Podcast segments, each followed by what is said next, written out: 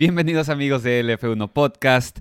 Acabamos de ver la carrera en Brasil, el Gran Premio de Brasil obviamente, en Interlagos y pues creo que la palabra para, eh, englobar este Gran Premio es drama. Hubo drama y no solo en Red Bull, en otros equipos también hubo mucho drama. Un carrerón, eso sí, eso, eso no se puede ni cuestionar. Fue un carrerón, fue de las mejores carreras de la temporada. Interlagos nos sigue mostrando que es una fecha que se tiene que quedar en el calendario por su amplio, amplio espacio para los rebases. Pero estoy con Jorge como siempre. Jorge, ¿cómo viste la carrera? ¿Qué tal, Kike? ¿Cómo estás? Pues sí, como dices, ¿no? Drama. En una temporada que pues ya está en sus etapas finales, ya estaba a punto de irse a dormir, o sigue, sigue a punto de, está, está a punto de terminar, ¿no? Pero pues las emociones ya, ya, ya, ya no generaban tanto, ¿no? Todo estaba, todo estaba más o menos tranquilo ya, ya tenemos campeón, ya tenemos campeón de constructores, y de repente sale esta bomba, ¿no? Algo que nos da, que le da vida, yo creo, a la temporada 2023, porque pues hay mucho de qué platicar de lo que pasó. Y sí, como dices, garantía Brasil siempre, ¿no? Interlagos es una gran pista. Una vez más, este gran premio en Sao Paulo nos otorga, eh, por distintas razones, nos otorga una gran carrera. Lo dijimos el sábado en el post, ah, post sprint. Eh, definitivamente aquí funciona ese formato. El formato sprint es garantía en Brasil, no es la primera vez que es así. Entonces, pues digo, la Fórmula 1 va a poner seis sprint el año que viene. Eh, yo creo que si esto es algo, perdón, es algo que seguirá en el futuro, si es algo que ya está pagado y que no hay marcha atrás, creo que lo más inteligente no sería hacer las fechas fijas, sería eh, eh, poner estas seis garantía, ya sabemos que Brasil va a funcionar, ¿no? Entonces otras cinco, pero que sean rotativas y no hay espectáculo. O sea, un año le puede tocar a México. Quizás en México el, sprint es algo que le haga falta, ¿no? Porque quizás el fin de semana como tal no es no es una gran carrera, entonces el sprint es algo que le pueda servir al Gran Premio de México o, cosas así. Creo que la Fórmula 1 debería analizar eh, no hacer las, seis fechas eh, fijas y, hacer las rotativas hasta encontrar seis en donde se dé un gran espectáculo. Pero bueno, eso es, eso es otra cosa. Vamos a platicar, pues de lo que del drama, de lo que pasó, de lo que todos quieren escuchar, de, los que todo de lo que todo mundo quiere escuchar, porque sí, sí, obviamente tenemos que también platicar de, la de la gran victoria de George Russell, de la gran victoria de Mercedes, pero hay algo, hay un tema candente, hay algo que se tiene que discutir y fue cómo finalizó la carrera eh, entre los pilotos de Red Bull entre Max Verstappen y Sergio Checo Pérez. Hubo pues mensajes de radios controversiales, hubo declaraciones después controversiales. Después de eso, el, campamento Verstappen lanza una campaña inmediatamente para limpiar la imagen que dejó Max Verstappen en eso. Y pues hay que platicar de todo eso, ¿no? Desgraciadamente o afortunadamente, no sé cómo lo vean ustedes, pues pasó esto. Yo quería, o quiero más bien verle lo positivo, pero pues primero vamos a, a sentar lo que pasó. Entonces, pues en las vueltas finales del Gran Premio Brasil, Checo Pérez se encuentra después del safety car en una posición no óptima. Tiene eh, neumáticos eh, medios, amarillos. Todos los que están delante de él tienen rojos. Todos los que están atrás de él tienen rojos. En la peor de las posiciones se encuentra Checo. Entonces empieza a perder posición tras posición al punto en el que queda enfrente solamente de Max Verstappen y le avisan por radio déjalo pasar. Si puede quitarle puntos a Leclerc, pues es lo mejor, ¿no? Si Max Verstappen no puede rebasar a Alonso y a Leclerc, te devuelve la posición. Hasta ese momento, todos claros, no había por qué pensar eh, porque, que no lo iba a hacer. Hasta, de cierta forma, yo hasta quedé sorprendido porque pues, es la primera vez que escuchamos una orden de equipo a favor de Checo Pérez. Entonces, pues ahí queda todo y llega el último, llega el último giro. Max Verstappen se acerca a la meta, le dicen devuelve la posición y decide no hacerlo. Decide, eh, pues, no, no devolver la posición y por radio dice, no me pidan estas cosas, ya habíamos hablado de esto, ustedes no me pueden pedir esto, ok, entendido, tengo mis razones y las sostengo. Checo Pérez cruza la meta y dice, gracias chicos, gracias. Ya, uh, it shows who he really is, demuestra quién es él en realidad.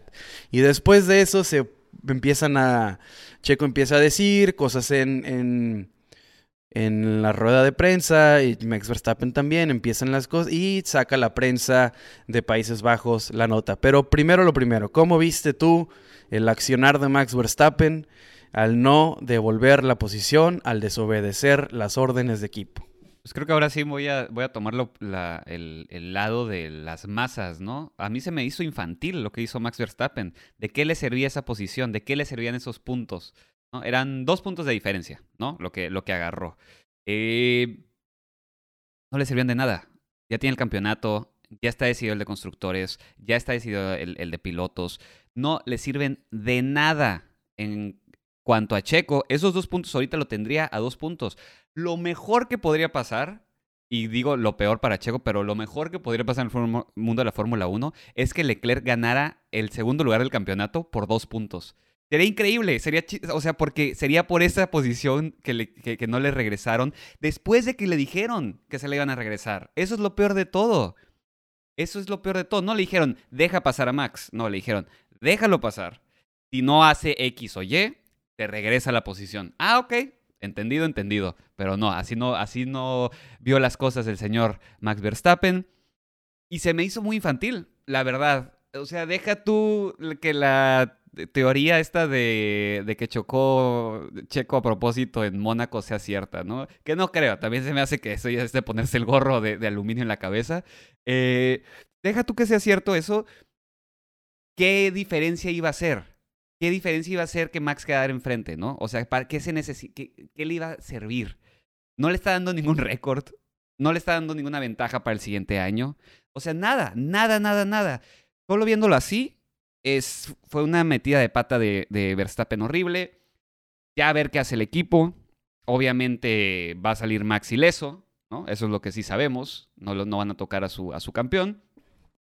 Pero a mí lo que me da más asco es como lo que, lo que, como lo que acabas de comenzar, ¿no? La, la, mm, la defensa que levantan los medios neerlandeses, eh, los tuitazos que salen, la, la, Twitter cómo se está comportando al respecto, ¿no? O sea, sí, sí fue una, una metida de pata de Max, horrible, horrible, y sí demuestra que no le importa nada más que él, pero ya lo sabíamos, ¿Para qué nos estamos haciendo este, ideas en la cabeza de que Max iba a ayudar a Checo en algún momento? Ya sabíamos que le vale, le vale. Es un piloto, es, es, un, es un deportista campeón, ¿no? Y hay una, hay una correlación gigante entre el ego de un deportista campeón y, y, y, y, y las actitudes de Max Verstappen. Jordan era igual, o sea, sabemos cómo son los, los campeones, son egoístas, no piensan en nadie más. Y eso es lo que está pasando con Max Verstappen. A mí lo único que me pone como, de, en, como en una situación incómoda es lo que está pasando en Twitter y cómo está horrible, cómo eh, se están tirando aparte los, los fans, ¿no? Cómo se tiran unos a otros cosas de que Carnal, tú ni estás corriendo. A ver, tú ni trabajas en el equipo. Tal vez ni tienes un carro, un, carro de esa marca como los Mercedes. Vi que los Mercedes también están tirando horrible. Güey, ya. O sea, no sé. Ese, es mi punto de vista en cuanto, a Twitter. La carrera, pues ya les dije. pues mira, eh, nomás por mencionar lo que, lo que dices de las características de un campeón. Ah, algo que tiene un campeón también es ser inteligente. Eso es muy cierto. Eh, tiene que ser inteligente y, a la gente le encanta citar a Ayrton Senna. Le mm. encanta cuando tiene este tipo de actitudes un poco absurdas. Muchas veces se escuda precisamente en lo que dices, en las actitudes de un campeón, ¿no? A veces que siempre tienes que ir por, por el gap, ¿no? Si existe, siempre ve. Pero se les olvida algo que dijo Ayrton Senna también y es saber cuándo atacar y saber cuándo guardarte. Y creo que fue hasta en la misma entrevista cuando lo dijo, pero a mucha gente lo omite porque no le conviene citar ese, esa, esa vez. Y digo, te, te coincido con, con, lo que dices, pero una característica que tiene un campeón también, algo que tenía Michael Jordan, algo que tenía incluso hasta Michael Schumacher, era ser inteligente. Y que no, y tener, y tener memoria, ¿no? Porque hasta, hasta Schumacher fue lo suficientemente inteligente para devolverle ese favor que le hizo Barrichello. Porque muy famoso fue aquella vez, ¿no? Que le dicen a Barrichello de que, oye, frena y pasa Schumacher y pues fue un podio medio infame. Pero después Schumacher le devuelve el favor. Entonces, hay que, hay que ser inteligente para todas, ¿no? Porque Schumacher sabía la posición en la que estaba, sabía el poder que tenía en el equipo e inteligentemente administró y supo cuándo devolver el favor y supo llevar eh, la fiesta en paz de cierta manera, ¿no? Hay ciertas situaciones que son irreparables y cuando un piloto se siente segundo, pues no lo vas a poder hacer sentir primero por un, por un gesto así, pero puedes llevar la fiesta más a gusto. Esto Max Verstappen definitivamente lo reprueba, nos demuestra que no es un campeón en todo el sentido de la palabra, ¿no? Porque se necesita ser inteligente, se necesita tener los tamaños a veces para aguantarte una, si es que esta estupidez, perdón la palabra, que dicen de la Q3 en Mónaco, incluso si llegara a ser verdad, si eso, pues tienes que tener la inteligencia y los tamaños para decir, en otra ocasión, ahorita no tengo absolutamente nada que ganar. Nada saca Max Verstappen de cobrársela, y lo pongo entre comillas en esta ocasión, porque lo único que hizo fue quedar mal. Pudo habérsela cobrado de otra manera mucho más inteligente, con, con mucho menos consecuencias en su contra y más a su favor. Y la verdad, qué barato vende el quemarse. Qué barato vende el quedar mal, porque como dijiste, no gana absolutamente nada, que son dos puntos de diferencia cuando ya tienes el campeonato en la bolsa. La verdad se me hace eh, reprobable, se me hace una actitud de niño caprichudo y deja en, evidencia el, problema actual que vive Red Bull, ¿no? Porque ya vimos que, puede llegar a convertirse en un gran problema y es que no hay control sobre Max Verstappen. No puede... Eh, no puedes darle una orden a tu, a tu, a tu eh, piloto principal y que te mande al carajo. Y vamos a ver si yo creo, la verdad, no creo, como dices tú, que, que, existan consecuencias. Y eso simplemente va a enriquecer más la forma esta que tiene Max Verstappen, pues de que es intocable y por eso se atreve a hacer este tipo de tonterías. Entonces, pues creo que Red Bull tiene un problema en sus manos, pero del otro lado de la moneda y quiero mencionarlo del lado de Checo Pérez. La verdad, quiero eh, hablar el lado positivo que yo veo de esto.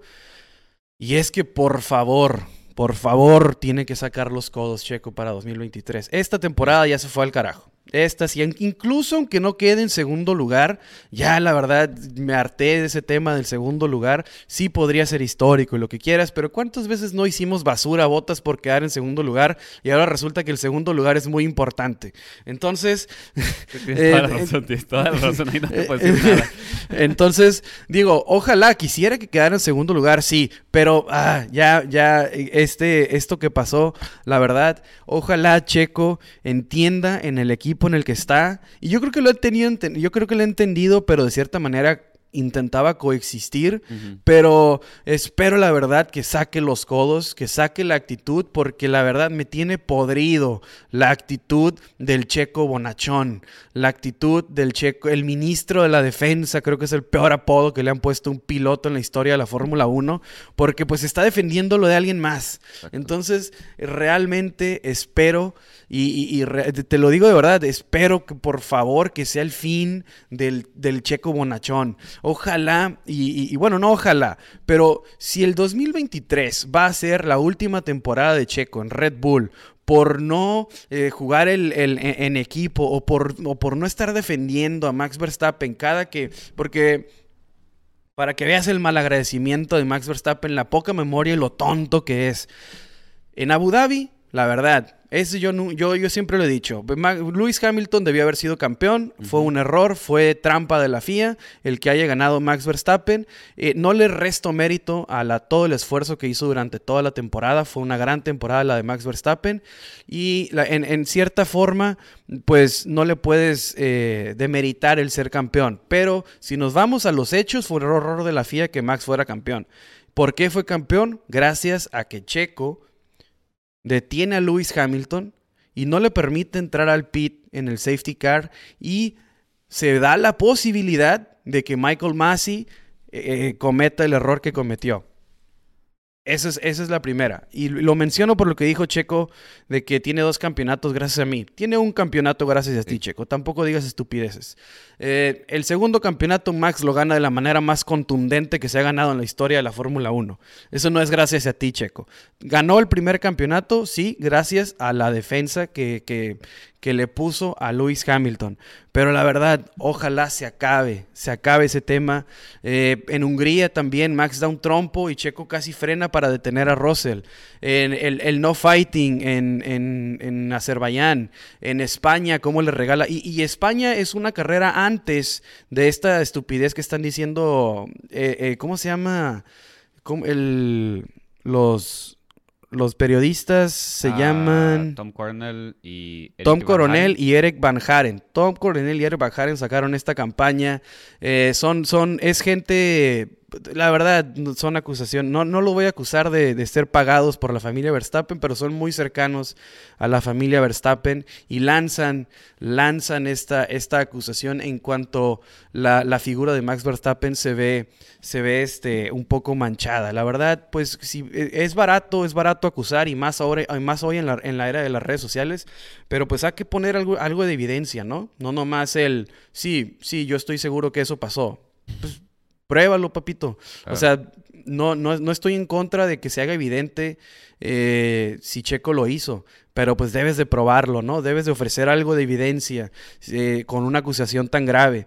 Pero bueno, las veces que mencioné es por las que Max Verstappen eh, tontamente no, no tiene mala memoria, no, no, no le cede la posición y la verdad te lo digo, espero que este sea el fin de las cordialidades en Red Bull. Espero, la verdad, que Checo Pérez llegue en el 2023 y, trabaje por sí solo lo mucho o lo poco hasta donde pueda llegar. Porque tampoco estoy diciendo que gracias a esto Checo va a ganar en, Red Bull, pero por lo menos que se vea, eh, eh, que se vea más, que se vea más de Checo Pérez. Te lo digo, estoy harto, estoy podrido con el tema de el checo bonachón, el checo que defiende a Max, el checo que ahora en la carrera de Brasil, en la primera, en la, arrancada frenó para, para no este, encontrarse con Max en, en la primera vuelta, en la primera curva, perdón.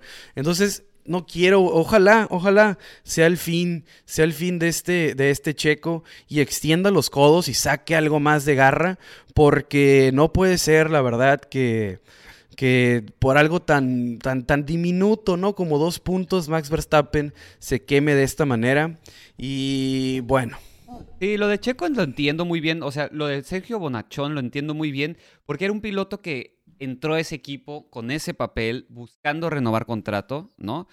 Pero también estoy de acuerdo contigo en, en, en, el, en la postura de que ya se tiene que terminar eso, porque ya viste cómo te pagan. Ya viste con qué moneda te pagan el ser el, piloto bonachón, el que siempre ayuda al primero, ¿no? O sea, te dan una cachetada en la cara, porque así, así es como le pagaron a Checo, con una cachetada en la cara. Entonces, lo ideal es que sí, que se olvide de, se, olvide de ser el piloto de apoyo.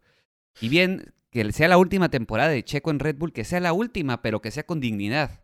¿No? Exactamente, y eso, es lo que yo pienso, ¿no? O sea, tiene contrato hasta final de la temporada 24, pero pues obviamente se va a poner se va a poner en riesgo si la temporada 23 están peleándose como Hamilton y Rosberg, que yo la verdad espero que ese sea el caso, pero pues sabemos que en Red Bull no les gusta eso, no les gusta, nunca lo han eh, nunca lo han apoyado. Weber lo quiso hacer, terminó por retirarse. Eh, Ricciardo vio cómo eran las cosas, decidió irse porque sabe que en Red Bull no se le va a permitir. Entonces yo en realidad espero que en 2023 eh, veamos un checo mucho más agresivo. Pero bueno, para los que no saben, ¿Y a qué, a qué nos referimos con esta nota que saca la prensa holandesa? En cuanto sale este tema y la, la, prensa británica también, que ocupa poco la prensa británica para irse eh, a, la yugular de Max Verstappen, eh, empiezan a hablar de que es un mal agradecido, de que qué tontería lo que ha hecho Max, de que no lo pueden creer. Entonces la prensa de Países Bajos saca la nota de que es como venganza venganza de parte del campamento de Max Verstappen, porque en la Q3 de Mónaco, Checo eh, se accidenta de manera, eh, pues adrede, de manera deliberada en la, en, la, Q3 para causar bandera roja y así ah, quedar delante de Max y asegurar la estrategia más óptima por estar enfrente. El problema de, esto, de esta acusación pues viene siendo que quienes la, la hacen no te ofrecen un gramo de evidencia. No hay, eh, no hay nada que, le dé base, fundamento a, esta acusación. Y lo que a mí me hace mucho más extraño, y es lo que dicen ellos, es que eh, Checo Pérez lo admite ante Christian Horner y Helmut Marco porque el, eh, Verstappen y su papá lo descubrieron y tuvo que admitirlo. Entonces, se me hace muy extraño, de verdad, que algo así haya pasado en el equipo, que la FIA no haya revisado la telemetría y más extraño se me hace todavía que Ferrari y Mercedes, si existió la mínima, porque todos se enteran de todo, en la Fórmula 1 no hay secretos. Todos se enteran de todo. Lo único que puede mantener secretos en la Fórmula 1 sabemos que es Ferrari. Eh, todos se enteran absolutamente de todo. Y, y, resulta que algo tan grave como causar un choque deliberadamente, porque eso es algo por lo que hay gente que no puede volver hoy día a la Fórmula 1. Hay gente que está vetada de por vida por este tema. Entonces, se me hace muy extraño que lo hayan descubierto los detectives Verstappen tan rápido y el campamento, y, y, digo, perdón, y el equipo de Ferrari y Mercedes simplemente hayan dicho, oh, uh, ni modo, no vamos a protestar algo que nos beneficiaría al mil por ciento, porque desestabilizaríamos al equipo de Red Bull por completo si, si, sacamos que esto es, pues, en verdad eh, deliberado por parte de Checo Pérez. Entonces, pues, no sé, no sé, se me hace una tontería, se me hace un acto desesperado por limpiar la imagen de Max Verstappen. Creo que lo más inteligente que pudo haber hecho Max Verstappen en esa situación después de no devolver la posición era simplemente no responder por el radio. Eh, ¿Por qué dices me la cobré? Digo, si fueras pues ya regreso al tema de inteligencia. Si de verdad te estuvieras cobrando algo, pues no lo digas y ya se lo dices en su cara o se lo dices después de, de manera indirecta ya en el garage. ¿Por qué lo haces público? ¿Por qué, por qué este ¿Por qué responder en el, en el radio? O sea, la, cabeza totalmente caliente. Lo venía pensando, esa respuesta la venía pensando desde que le cedieron la posición. Entonces, pues no sé, se me hace, vuelvo al tema de la poca inteligencia de Max Verstappen. Eh, no cuestiono en ningún momento, nadie puede cuestionar su velocidad, nadie puede cuestionar que es un excelente piloto, que es redondo como piloto, pero como campeón como coequipero, como líder, nos deja ver que le falta mucho. Exactamente. A ver cómo, a ver cómo le hace Red Bull el siguiente temporada. Va a estar muy interesante ver qué va a pasar ahí, porque necesitas a los dos pilotos para el de constructores. Últimamente el de, el de constructores es el que te deja dinero, ¿no? El de pilotos es el importante, ¿no? En los ojos de los pilotos, pero el constructor es el que te deja dinero para desarrollar el carro. Entonces, a ver qué... Y más ahora con los límites. Exactamente, a ver cómo le haces ahora con un piloto que eh, debería no cooperar, ¿no? Eh, a ver qué pasa, a ver qué pasa ya entrando la siguiente temporada. Pero sí, así está el drama ahorita y eh, también está viendo Max que nadie lo quiere. y, se, y se, se, mete en esta camisa de once varas, ¿no? O sea, ya sabe que estábamos justo hablando en el post-sprint de de todos los medios, ¿no? Justo porque está asociado con la, con la eh, familia Piquet y todo el rollo en Brasil y va, va, va, va, Y todo, ahora, ahora hace esto, mijo, por favor, ya. O sea, estás viendo que pues, no te quieren. Es que es, es, es, una tontería lo de Max Verstappen. O sea, no lo beneficia, lo venimos diciendo, no lo beneficia en absolutamente nada. O sea, ¿qué gana Max Verstappen con estos dos puntos? Nada, se va a ir a Abu Dhabi. Y sí, obviamente algo pasó en Red Bull, ¿no? Algo pasó en el garage, porque, o sea, Checo en, en, la, en la rueda de prensa inmediatamente después de la carrera sale a decir que está muy sorprendido por lo que hizo Max y que gana dos campeonatos gracias a él, ¿no? O sea, que lo tiene muy sorprendido porque Max ha ganado dos campeonatos gracias a él. Ya expresé yo que no, no, no, no estoy de acuerdo con eso. Creo que el de Abu Dhabi sí, sí fue gracias a, Checo. Creo que lo ayudó bastante. Incluso de ahí viene el Checo Isaleyen, el ministro de la Defensa. Eh, todo eso viene, viene de ahí. Pero en el 2022, este, este año, la verdad, no, no fue gracias a ti, Checo.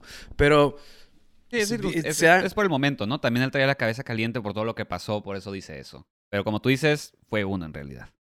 Ajá, entonces, bueno, se da esto y después salen ya a dar entrevistas, pero ya después del debrief, porque se ven, eh, de hecho fue ah, en, una, en unas imágenes que, que, estaba dando Albert Fábrega, se ve como Christian Horner está como con la mano, ¿no? O sea, muy enérgico hablando con Max Verstappen con el representante de Max Verstappen y estaba otra persona al lado, ¿no? Eran tres, Christian Horner contra tres y se nota muy enérgico a Christian Horner como diciendo de que es que tiene razón Horner porque, o sea, un, un tema es el de Checo Pérez, o sea, un tema es el de Max Verstappen y Checo Pérez y otro tema es cómo hace ver a Red Bull. Claro. Porque lo hizo ver como que no tiene control sobre Max Verstappen, porque hizo ver que las órdenes de equipo que fueron de Christian Horner no las obedeció. Entonces hizo ver a Christian Horner como que, pues sabes que quién tiene los blanquillos en este equipo, los tiene, los tiene Max Verstappen. Y por más órdenes que le des,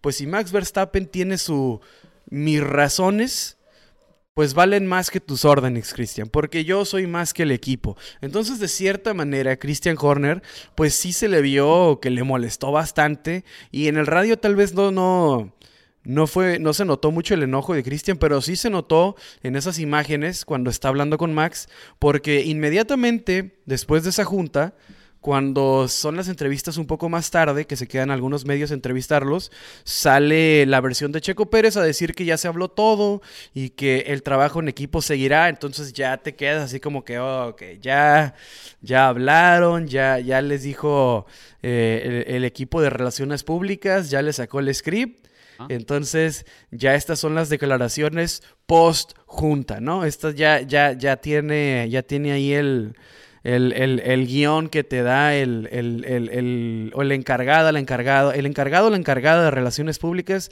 ya te dijo qué decir porque cambia mucho la versión de Checo Pérez y también cambia mucho la versión de Max Verstappen, porque Max Verstappen cuando sale la rueda de prensa, pues dice que, que tenía, él tenía sus razones y que no las iba, no las iba a discutir con, con, con nadie. Y que le pregunta cuáles son y dice, no, yo tengo mis motivos y, termina por no decir nada. Y, después, en las segundas entrevistas, pues dice, si lo tengo que ayudar en Abu Dhabi, lo vamos a ayudar. Entonces quiere decir que algo cambió demasiado, demasiado cambió de la entrevista saliendo del monoplaza, terminando la carrera, y a la entrevista al final del día. Entonces pues un, gran lío, un gran lío en el que se mete Red Bull porque volvemos, volvemos. Red Bull tenía la llave del éxito ahorita, ¿no? Tenía un, piloto joven, eh, un piloto emocionante y un piloto que, que, te ofrece todo para ganar. Y del otro lado tenía un experimentado, desarrollador y más importante, que jugaba en equipo jugaba en equipo y Red Bull eh, por eso tuvo una, una, temporada tan dominante como la que tuvo este año y parece ser... O, las primeras impresiones nos dejan ver que se rompe esto. ¿Y por qué se me hace aún más tonto todavía? Porque la academia de Red Bull ha fallado últimamente. Yuki Tsunoda con todo respeto, no es un gran piloto. Es un fracaso de piloto. No le veo cómo vaya a, subir a gran nivel. Eh, Liam Lawson no, no, no, no da grandes sensaciones, eh, a, tal punto de que estuvieron recurriendo a Colton Herta y se quedaron con un piloto Mercedes que se llama Nick De Vries. La academia Red Bull no tiene grandes opciones en este momento y tenían como eh, aguantar al equipo, ¿no? Por dos, uno, dos, tres años en lo que salía otra estrella podía estar Checo Pérez y Max Verstappen desarrollando el monoplaza. Entonces, si se rompe esta relación y tienes que, porque vamos a ser sinceros, si hay un sacrificado, va a ser Checo Pérez. Si algo tiene que pasar, si, si, si esto se va a niveles de que no, ya no hay equipo, el sacrificado va a ser Sergio Pérez. Eso, eso no hay duda. No, nunca van a correr a Max Verstappen. Pero esto pondría en, apuros al equipo de Red Bull porque no tiene un joven a quien subir. O sea, ¿a quién subes? ¿A Yuki? Ah, no vas a subir a Yuki. Eh, Nick de Vries es una incógnita, la verdad. O sea, Nick de Vries tiene 27 años y nadie lo quería hasta, hasta esta temporada. Eh, Nick de Vries, si, si, el, si el programa de Mercedes siguiera en Fórmula E, quizás seguiría ahí.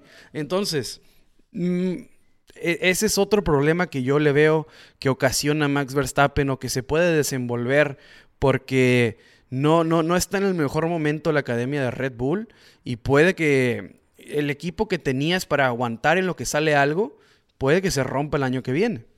Y afecta también muchísimamente en las relaciones públicas de Red Bull como equipo. O sea, estaba viendo, recién cuando pasó, eh, raro de mí que me meta a redes, pero estaba en redes leyendo los comentarios y vi muchos fanáticos de Red Bull diciendo como que eh, ya no voy a apoyar a Red Bull. O sea, después de ver esto, no voy, perdí mi fe en el equipo, ya no, ya no soy de la, de la, digamos, hincha de Red Bull porque ves esas actitudes y dices entonces, o sea, no, mostró atributos malos y nadie quiere asociarse con atributos malos, ¿no?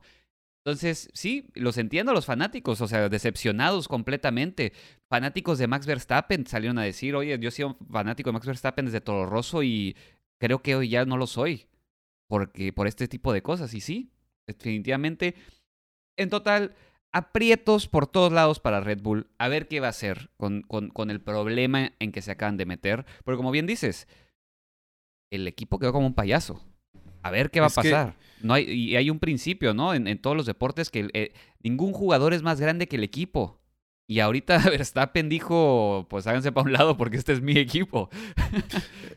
es que los dejó, los dejó en una situación muy, muy apretada, ¿no? Porque el hecho de, desobedecer la orden, y una orden tan barata, es lo que, o sea, repito, una orden tan, tan insignificativa como, insignificante, perdón, como, como fue esta, de que no tenía nada que ganar Max Verstappen, y si se da la posición, no pierde nada Max Verstappen, porque ya es campeón del mundo, entonces se me hace, se me hace absurdo otra vez, pero ahora, y esto lo tomo, porque en la mañana en el programa de Butaca 92 con el señor Quique García, tuvo una, y, no quiero adjudicarme este tema, por eso lo menciono, porque esto es, algo que él mencionó, eh, mencionó que Max Verstappen sí le hace un favor a la Fórmula 1 y es que es el nuevo villano. Es el nuevo antagonista, es la nueva persona que todo mundo quiere ver perder entonces, esto le, esto le favorece a la Fórmula 1, ¿no? Y más la temporada que viene, porque la temporada que viene son Estados Unidos, eh, eh, bueno, más bien Cota, Miami, Las Vegas, México, y llevo cuatro, ¿se me olvida una? Es, Pero es que se olvida que, perdón. Es Miami, Las Vegas, el Circuito de las Américas, México. Ciudad, Ciudad de México. Tiene cuatro carreras básicamente en casa checo y va a ser el enemigo número uno Max Verstappen. Entonces, toda la gente que apoyaba a Red Bull como unidad, pues va a tener que elegir bando, ¿no? Si esto si esto se separa como creemos que se va a separar. Entonces, pues va a ser interesante ver eh, si Max Verstappen va a tomar la batuta de, antagonista, de, villano. Y creo que le viene bien a la Fórmula 1 eh, tener este tema, ¿no? Sí, definitivamente. Siempre se necesita un villano. Era Hamilton la, eh, la temporada pasada. Pero ahora tenemos un super villano. Ya no es un villano cualquiera. Ya es uno que todo el planeta Tierra odia. Entonces va a estar interesante. Y sí, hace muy buen punto eh, eh, en, remarcar eso, ¿no? Le regaló el, supervillano. el malo para Drive to Survive en la siguiente temporada va a ser justamente Max Verstappen. Entonces va a estar interesante. A ver, a ver, a ver qué pasa y. Ajá, porque Max Verstappen venía de ser como que el, niño bonito. El héroe. Que, que destronó al maldito Lewis Hamilton que venía ganando a sus anchas. Y ahora Max Verstappen se convierte en. Pasó de, héroe a villano muy pronto, Max Verstappen. Te digo, falta de inteligencia. Porque tenía para, para seguir cabalgando como héroe. Y ahora pierde muchísima afición. Como dices, eh, en redes sociales mucha gente abandonó el campamento, mucha gente se baja del barco, vi hasta gorras y, o sea, cachuchas, gorras y camisetas quemadas en, tú ya ves cómo es la gente, ¿no? De voladas a, sacar la, la, exageración y empezaron a quemar artículos de Max Verstappen. Entonces, pues va a ser, va a ser interesante porque le acaba de poner pues granitos de sal para la temporada 2023. Eh, si, si, si de plan, si, si ya con el, con, con, con, ¿cómo se puede decir? Con la posible resurrección de Mercedes se, va, se iba a ver interesante, pues ahora también está el tema Max Verstappen. Justamente, ¿no? Quería tocar ese tema. Eh, ahora que más necesitan trabajar en equipo, porque ya no están peleando contra un equipo, aparentemente, ya van a estar peleando contra dos. Estoy hablando de Ferrari y Mercedes, porque Mercedes eh, mostró un, ritmo inigualable este fin de semana. Cabe Cabe que lo demuestren en Abu Dhabi, como bien mencionaste en el post sprint, ¿no? Tienen que demostrar ese ritmo a nivel del mar, a ver si es cierto que está ahí. Pero increíble lo que hace Mercedes, increíble el ritmo de sus dos pilotos este fin de semana. Eh, obviamente, ¿no? La primera victoria de, George Russell en la Fórmula 1, un poco tarde, ¿no? Nosotros ya la esperábamos mucho, mucho antes, pero ya la tiene ahí. Y creo que lo importante es eso, ver que al parecer, hasta ahorita, hay un Mercedes que va a estar compitiendo la siguiente temporada. Entonces, posiblemente tenemos dos equipos con dos pilotos peleando contra un equipo con un piloto, ¿no? A ver qué, a ver qué sucede, pero regresando al tema de Mercedes, increíble fin de semana. La sprint, la calificatoria, la carrera, todo, todo, todo fue un 10. Siempre les va muy bien en Interlagos, siempre les va. La afición brasileña es completamente Mercedes. Y eh, pues Lewis Hamilton siempre que va ahí es, es, recibido como en casa, ¿no? Es su segunda casa, casi casi Brasil increíble. O sea, no, no, eh, me da muchísimo gusto que Mercedes esté recuperando porque es lo que necesitamos. Ya lo hemos hablado en otros episodios. Necesitamos campeonatos de tres equipos para hacer esto más, mucho más interesante. De por sí fue muy buena temporada esta temporada 2022. La temporada 2021 fue increíble también. Imagínense lo que puede pasar cuando tengamos tres equipos peleando por el campeonato. Así es, ¿no? Parece ser que Mercedes AMG está de regreso, ojalá así sea, porque vimos que Ferrari eh, todavía no está a la altura, ¿no? Hay muchas cosas eh, internamente que tienen que mejorar para Ferrari, hay muchas cosas en el tema de fiabilidad que tienen que mejorar para, para Ferrari para ser realmente un equipo que pueda contender por el campeonato. Pero por experiencia sabemos que si Mercedes está a la altura, es garantía de gran temporada. Entonces, pues ojalá que el ritmo de Mercedes se termine por culminar y por demostrarnos que está ahí en Abu Dhabi, porque es cierto que en la altura le ha favorecido el ritmo a Mercedes, pero vamos a, vamos a, nivel del mar a ver si, si, la exigencia del motor, que ya ahora va a ser menor, que, eh, que Ferrari, por ejemplo, va a poder ponerlo a fondo, pues vamos a ver si Mercedes sigue estando, sigue estando ahí. Vimos que el, RB18 de, Red Bull en la sprint, vimos cómo se murieron con las medias, que no hubo ninguna oportunidad para, para Max Verstappen en el sprint, y vimos cómo murió lentamente Checo con, los, con la estrategia de los medios, que esa es otra cosa también a mencionar, ¿no? Muy mala estrategia de Checo, eh, para Checo más bien. Pero también es cierto que no tenía más neumáticos blandos, tenía unos muy usados, entonces pues ahí hay problemas en la estrategia, pero pues en general fue una mala carrera para, para Red Bull, ¿no? O sea, quedaron 6 y 7 pues, y con, eso te, con, eso, con eso está todo claro. Entonces, eh, Mercedes, Mercedes, ojalá, la verdad, ojalá que este ritmo sea sea general durante todo el calendario. Ojalá que Mercedes esté de regreso. Eh, o, si no está totalmente de regreso, que esté pues a un nivel que pueda pelear victorias, ¿no? Porque de a poco empezó eh, tomando podios, terceros lugares, pasaban accidentes y se colaba Hamilton o Russell. Eh, y ahora parece ser que ya están directamente peleando por el podio. Entonces, pues enhorabuena. Y pues la primera victoria de George Russell, que de qué manera, ¿no? Contundente, arranca eh, pues, fenomenal, ¿no? Hamilton por ahí nunca tuvo realmente una oportunidad de acercarse.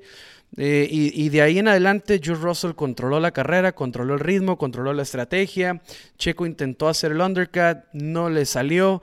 Eh, Russell venía manejando demasiado bien, tenía... Y algo que estaba mencionando también, si escuchaba sus mensajes de radio, era que Mm, estaba totalmente sereno.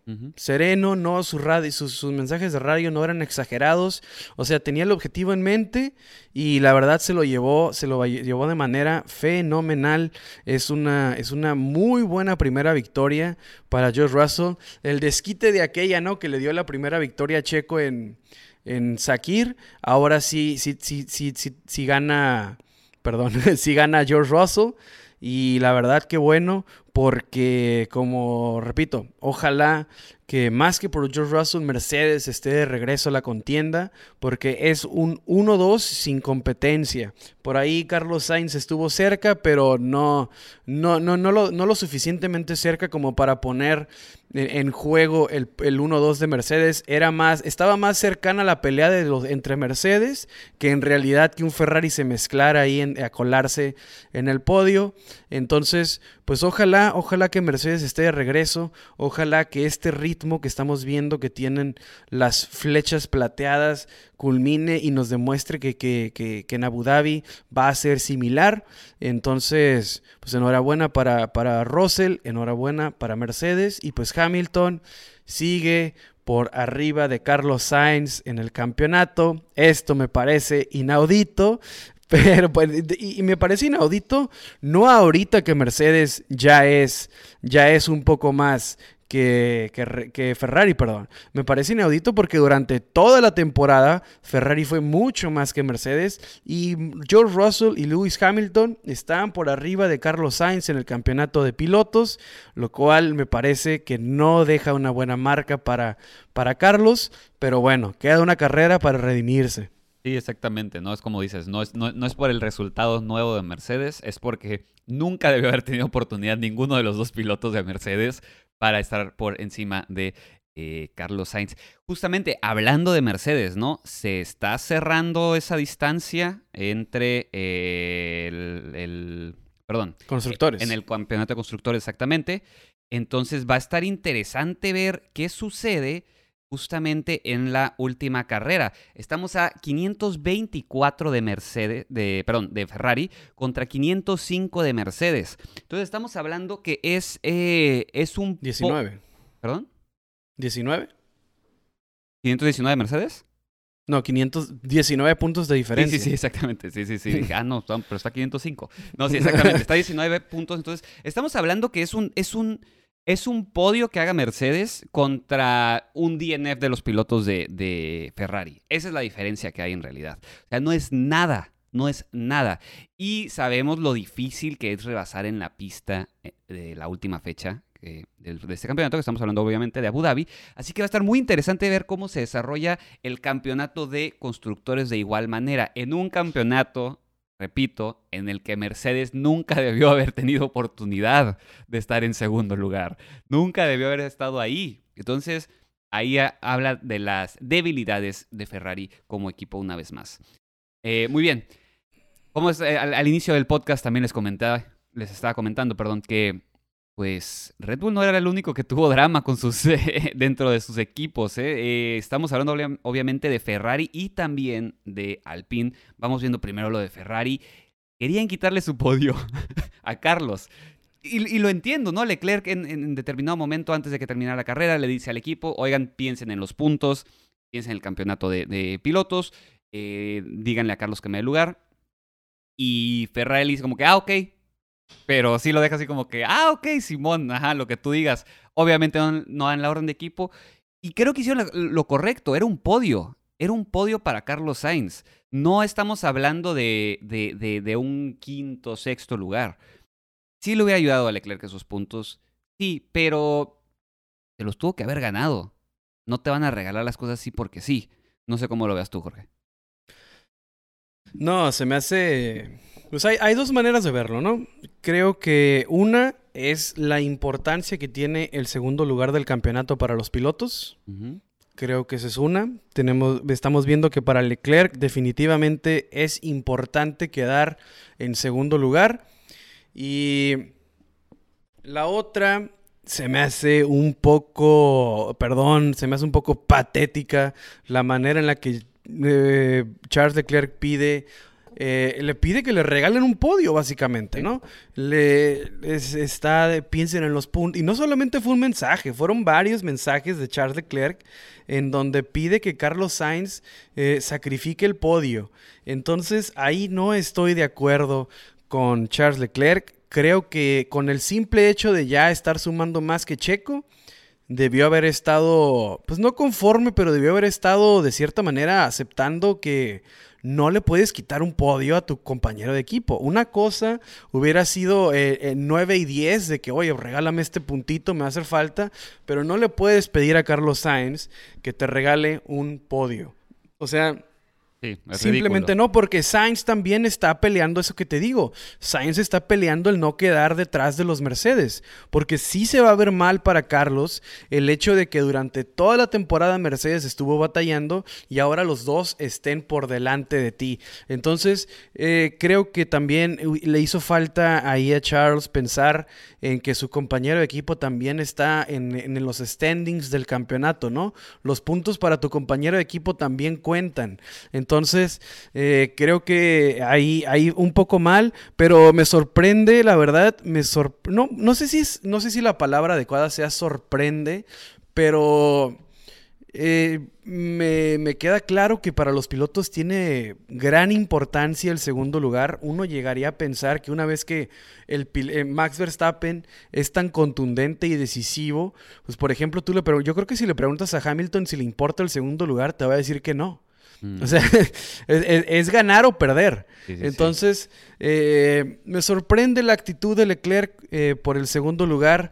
Eh, no sé si es algo personal, como después de una temporada tan horrible, decir, y, no horrible por, por él, sino horrible en general, en cuestiones del equipo, estrategia, situaciones de fiabilidad. Repito, no sé si por eso sea como una victoria moral para él el, el tener el segundo lugar.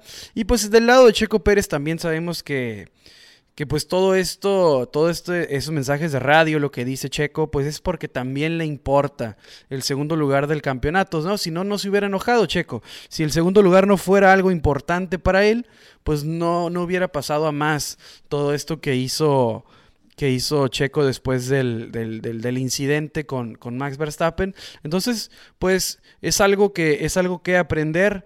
Eh, los pilotos, eh, definitivamente el segundo lugar del campeonato les importa. Y, y, menciono todo esto porque en la era de Mercedes, en la era de dominio de Mercedes, eh, cuando Bottas quedaba en segundo lugar, no lo bajábamos de, malo. O sea, ¿cómo es posible que no estés peleando el campeonato este segundón y cuánta cosa se le decía a Valtteri Bottas? Y estaba como 100 puntos libre del segundo lugar, del tercer lugar. Entonces, ahora resulta que el segundo lugar es este gran, gran mérito eh, que, tienen, que tienen los equipos. Pero bueno, eso es, eso es la, la idiosincrasia de la Fórmula 1. A veces importa, a veces no. Eh, a veces es, es, es, es un gran mérito, a veces es, es, prueba de que no eres un gran piloto, quién sabe, ¿no? Las circunstancias dictan qué tan importante es el segundo lugar. Pero, pero bueno, así están las cosas. Y en cuanto a Leclerc, pues repito, no me parece lo que hizo. Creo que se olvida que su compañero de equipo también está peleando.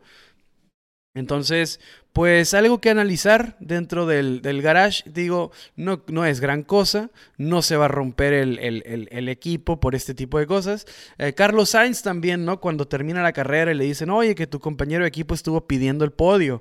Carlos Sainz dice, no, pues no me dijeron, no me dijeron y si me llega la orden, yo hubiera frenado, dice Carlos.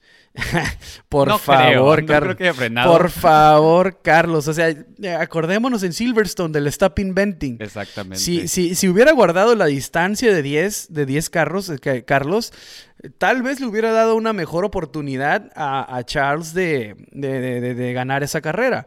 Pero yo, dándole la razón a Carlos Sainz, dijo justamente stop inventing, esta regla, esta, esta orden de equipo es, es ilógica, no tiene razón de ser, y, de cierta, desobedeció y, gana la carrera. Entonces, que no me venga ahora Carlos a decir, no, si me dicen, yo obedezco, porque tampoco es así. O sea, la verdad, las circunstancias le dieron un podio a Carlos Sainz, Carlos Sainz trabajó y no estoy de acuerdo en que simplemente Leclerc diga, oye, fíjense que este campeonato, el segundo lugar que no nos va a dar absolutamente nada es importante, porque iba a ser cambiar de posición. La suma de puntos que se iba a llevar Ferrari iba a ser eh, absolutamente igual.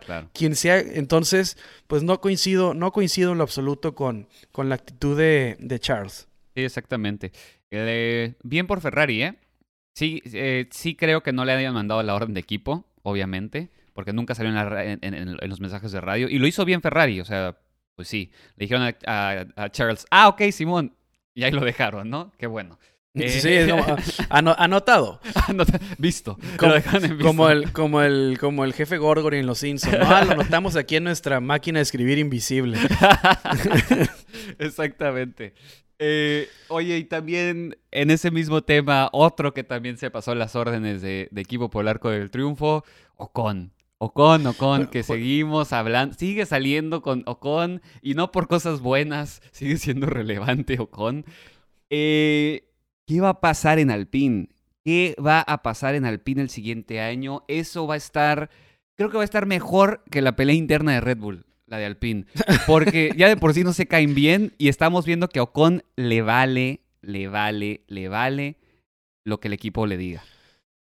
Y, y, al final se tuvo que, se tuvo que como que pasar un trago amargo con, ¿no? Porque en el, en, el, radio sí fue hasta, hasta cierto punto fue chistoso, ¿no? Como le dicen, oye, Fernando viene con, con neumáticos muchos más frescos que los tuyos, por favor, por favor no la hagas de pedo en base, en, pocas palabras fue lo que le dijeron, no la hagas de pedo, déjalo pasar y empieza el, los dimes y diretes, ¿no? De que no, no lo quiero, o sea, yo tengo que hacer mi carrera, piensen ustedes en los puntos, eh, con, con, con, argumentos ilógicos que estaba dando, estaba dando Esteban. Dijo algo así eh, como, tengo que pasar ahorita, lo tengo que pasar ahorita, si no ya no voy a poder. Sí, sí o sea, es que el argumento de, eh, uno de los argumentos de Ocon, que creo que fue el único válido, fue que dijo que si pasaba, creo que Betel era quien estaba enfrente de él. Dijo, si paso a Betel, entonces yo no le voy a ceder el lugar a, Fernando tan fácil. Entonces le dijeron, ok,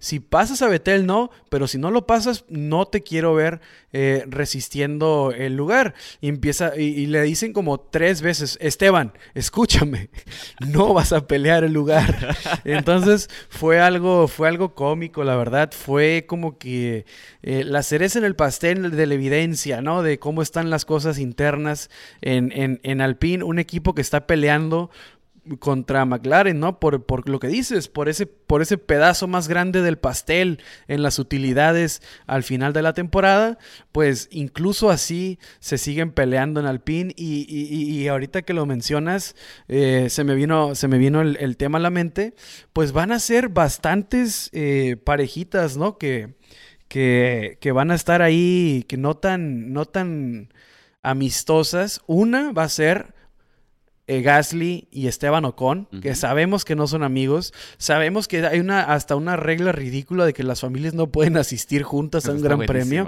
Así, así está la relación entre los Gasly y los Ocon.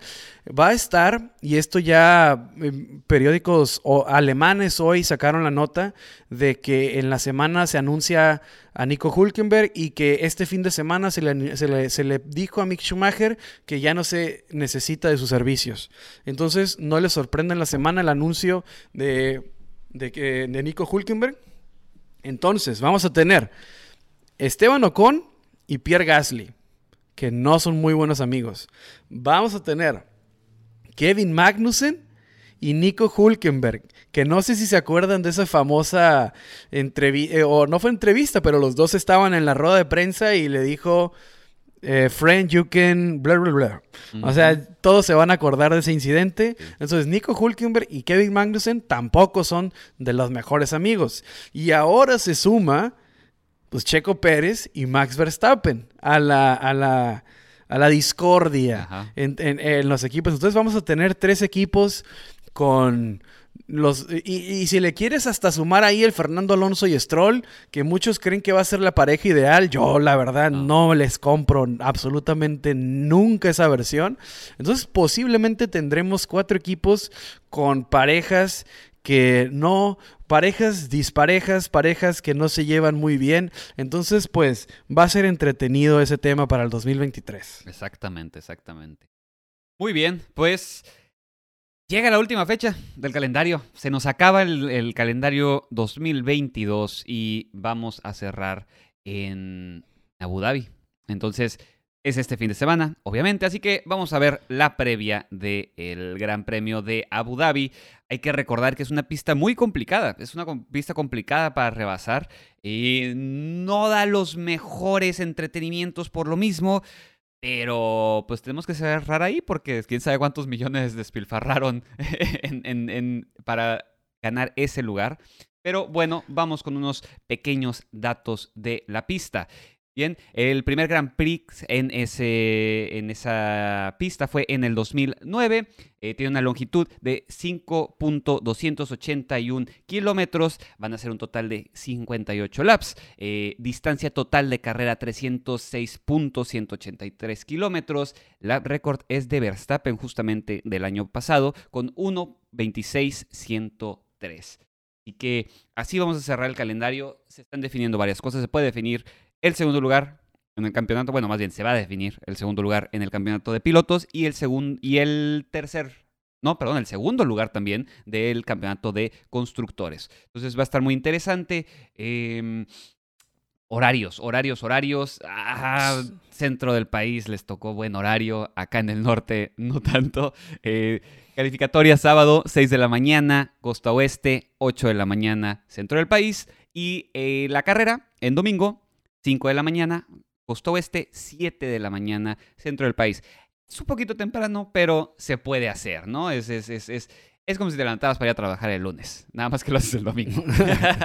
Exactamente, pues sí, dos zonas de DRS, eh, 16 curvas, acuérdense que de la 4 a la 5 se eliminaron, se eliminaron dos curvas ahí, fue como que la modificación para hacer el circuito de cierta manera más entretenido.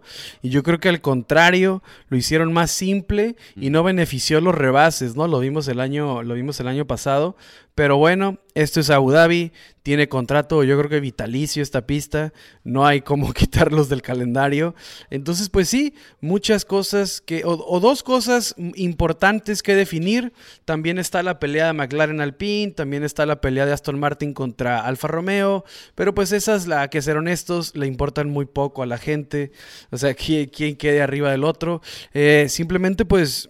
eh, sobresaliente lo de Aston Martin de cierta manera porque era un equipo que apenas conseguía un punto al principio de temporada y al final sí hubo sí hubo gran avance sí se vio que, que hubo, hubo, hubo muchas actualizaciones que iban dirigidas ¿no? que iban con propósito que no era nomás así como a veces Williams puede sacar actualizaciones que no traen absolutamente nada se vio que se vio que Williams eh, sí, sí le metió dinero pues ya sabemos que hay bastante, al Research and Development. Entonces, pues Williams, perdón, Aston, Martin, eh, pues, eh, pues hay que, hay que darle, hay que darle su crédito. Hicieron las cosas bien, pues de, bien en lo que cabe, ¿no? Porque empezaron muy mal y terminan peleando contra Alfa Romeo, un lugar más arriba en el campeonato. Entonces vamos a ver cómo se define eso. También está la pelea entre McLaren y Alpine. Está de, pues también la de Ferrari contra Mercedes. Y la de el segundo lugar, que algo que no hemos mencionado que se puede definir en Abu Dhabi, pues es el que quede arriba entre Checo Pérez y Charles Leclerc, gana el segundo lugar, eso es claro. Pero también, si Charles Leclerc y Checo Pérez chocan, o de por alguna razón ninguno de los dos suma, y George Russell gana la carrera con vuelta rápida, George Russell se queda con el segundo lugar. Ah, eso sería buenísimo ese resultado. ¿eh?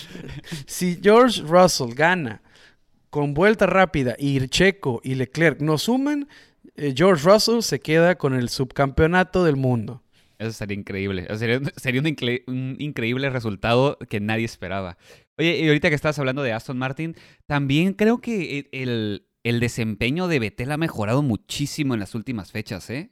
Siento que ha revivido Betel. No sé si el decir que ya se retira le quitó un peso de los hombros y decir como que ya no tengo que demostrarle nada a nadie. Y entonces ha estado manejando de sobremanera, ¿eh? Se ha aventado unos rebases increíbles, un muy buen ritmo en un carro que, como dices, no es carro para ni de media tabla lo pondría yo. Sí, pero que de a poco les permitió a él y a Stroll eh, tener mejores actuaciones. Porque cuántas veces no escuchamos a Betel, ¿no? Decir como que, ah, no salí de Q1. Ese mensaje de, como de, como diciendo groserías en el radio porque no salió de Q1. Y pues hoy, hoy están un poquito más cercas, ¿no? Del, del, medio campo. Y pues, pues eso me da, me da buenas sensaciones para el futuro de Aston Martin. Eh, en el cuestión de ingenierías, te repito, yo no compro la verdad y ojalá me equivoque. U ojalá no. ojalá me equivoque con el tema de Alonso y la cordialidad y, el gran ambiente. O sea, no me acuerdo. El único equipo en el que Alonso salió bien fue Renault. Después de eso, no hay un solo equipo en el que Alonso haya salido Porque en buenos términos. Por eso salió bien. Pero Alonso tiene un récord un poco. O sea, no me malinterpreten. Fernando Alonso está como en el top, está en el top 5 quizá histórico. Y Alonso es, es, es, es increíble el talento que tiene Fernando. Pero una cosa es eso y otra cosa es que puede ser una persona bastante difícil para trabajar. y lo ha demostrado porque salió peleado de McLaren Dos veces salió peleado de McLaren. Salió peleado de McLaren cuando estaba con Hamilton y salió peleado de McLaren cuando estaba Honda. Salió peleado de, Ferrari. Salió peleado ahora con Renault. Entonces, y bueno, ya no es Renault, ahora es Alpine. Pero, es pero la, su primera, su primera, uh, ¿cómo decir? Su primer eh, ciclo con Renault fue muy bueno y salió en buenos términos. Pero el segundo fue las declaraciones que tiene ahorita, ¿no? De que una carrera más y por fin me voy. Entonces te habla de cómo está la situación. Oye, y aparte, ¿tú crees que cuando le den la nueva parte a Stroll, estando siendo más lento que Alonso, Alonso se va a quedar con los brazos cruzados? Y habiéndola desarrollado él, porque no crees que la desarrolló Alonso. Exactamente. No crees que la desarrolló Stroll, perdón. O sea, ¿tú crees que se con los brazos cruzados cuando le den al hijo de papá la parte que no se merece? Pues sí, así va a estar, así va a estar el rollo con los equipos el siguiente año. Pero bueno, todavía tenemos una carrera más. Así que recuerden que el sábado vamos a hacer el post quali Lo estamos haciendo normalmente a las 5 de la tarde costa oeste, 7 de la tarde eh, centro del país. Nada más les confirmamos por redes, porque a veces lo hacemos un poquito más temprano, un poquito más tarde. Les confirmamos por redes, pero de que se hace, se hace.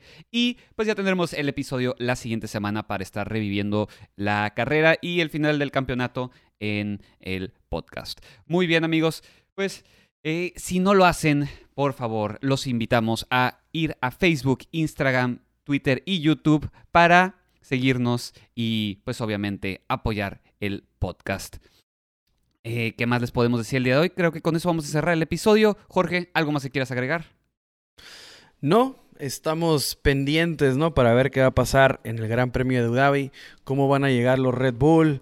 Eh, a ver, a ver qué pasa con este tema y, también en la semana, ¿no? A ver, a ver qué, declaraciones salen, a ver si salen pruebas de estas acusaciones que hace la prensa de Países Bajos. Me gustaría eh, que ellos mismos, ¿no? Los que hacen las acusaciones, eh, que saquen, saquen pruebas definitivas porque se me hace una bajeza lo que hacen para defender algo que pues estuvo mal. Entonces, pues digo, si fue verdad, que lo aclaren, ¿no? Porque es importante saberlo. Eh, pero nada, ya saben, escúchenos en Spotify, Apple, YouTube, eh, arroba LF1 Podcast. Eh, si les gusta el contenido, nos ayudarían muchísimo dándole like en YouTube, calificándonos con estrellitas en Spotify. Entonces, muchas, muchas gracias por escucharnos una semana más. Nos vemos la que viene. Hasta luego. Chao.